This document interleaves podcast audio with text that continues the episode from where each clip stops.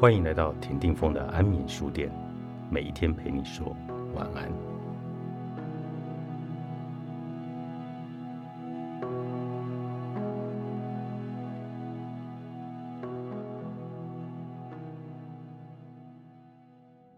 有没有任何失败或看起来是失败的经验，成为后来成功的垫脚石？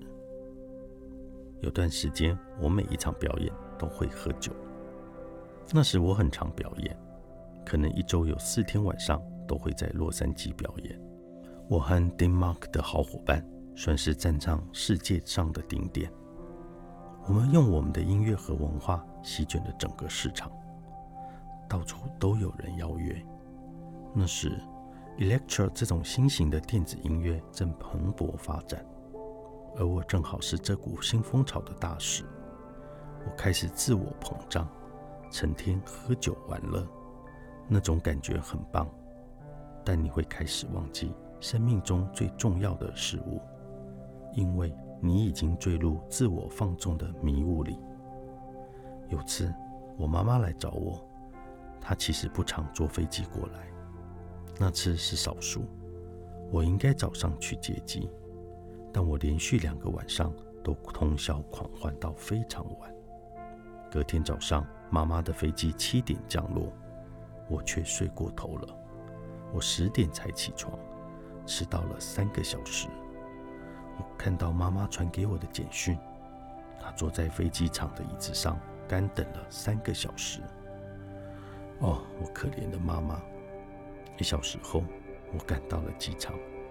我让我妈妈等了四个小时，她还是没事一样的坐在那里。然后我就溃体了。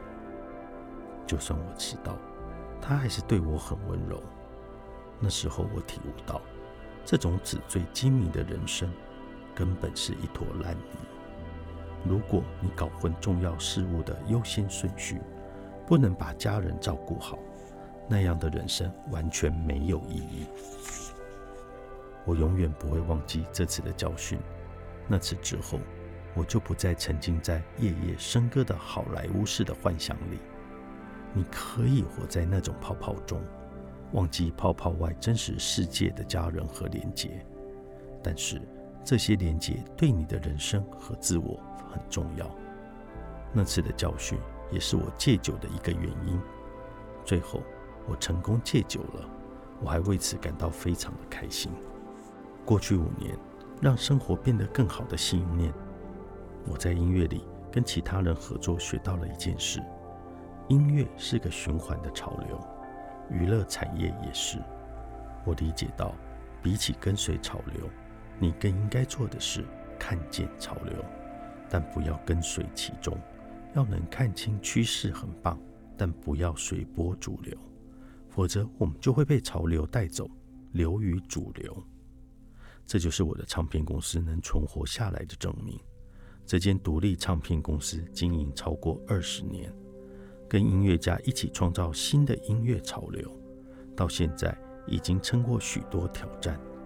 我学到的是，大众会把我放在特定的潮流中，但我有办法在潮流退去时，在新的潮流中出现。持续在这循环中占有一席之地。我注重音乐中的能量，而不是潮流。那种能量本身没有名字，也跟酷不酷没有关系。感觉才是最重要的。因为我的音乐能量能传达的、能吸引人的根本，都是基于非常人性的感觉。基本上，音乐就是我们抒发情绪的管道。我会确保自己一直处在好的状态下。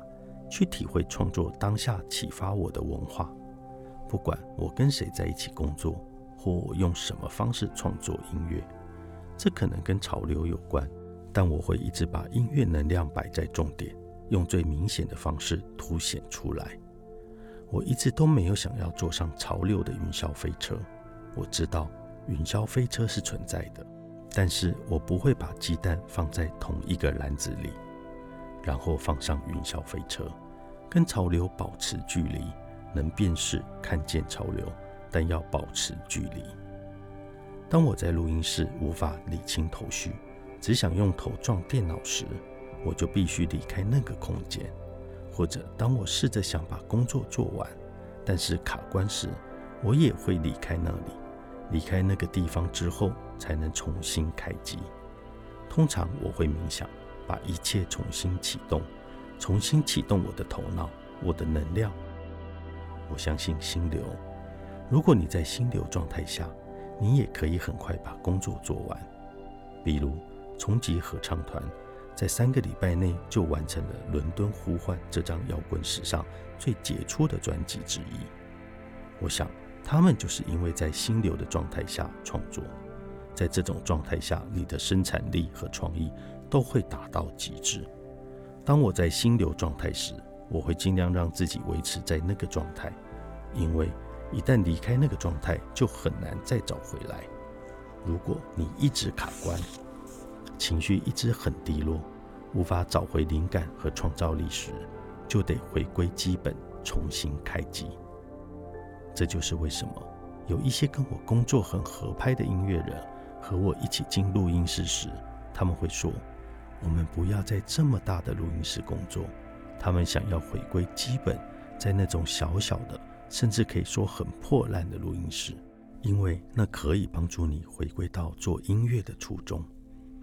最重要的是，好音乐跟你投入多少钱制作无关，跟你能请多少人无关，而是跟你内心深处的原点。你为何创作的初衷有关？